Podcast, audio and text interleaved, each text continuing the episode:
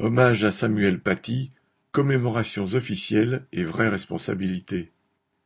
Le 15 octobre, le gouvernement a organisé des commémorations officielles pour rendre hommage à Samuel Paty, l'enseignant d'histoire-géographie assassiné par un islamiste pour avoir montré des caricatures de Mahomet lors d'un cours sur la liberté d'expression.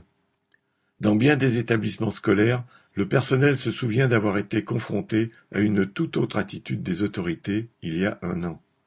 Alors que beaucoup d'enseignants, sous le choc, ressentaient le besoin de discuter entre eux et de partager leurs sentiments, le ministre de l'Éducation Blanquer avait pris prétexte de l'épidémie de Covid pour supprimer les heures qui devaient permettre de telles réunions. Il avait fallu que les syndicats appellent à la grève pour qu'elle soit possible, parfois contre la volonté de l'administration. Les hommages officiels mettent en avant la liberté d'expression, la laïcité et les valeurs de la République. Ce gouvernement a largement montré, comme les précédents, en diminuant les moyens de l'éducation, à quel point celle des jeunes des milliers populaires n'est pas son problème.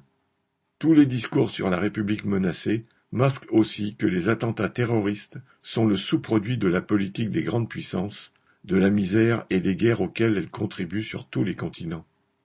En tant que dirigeant d'un des principaux pays impérialistes, Macron et ses ministres figurent parmi les premiers responsables de cette barbarie qu'ils prétendent dénoncer.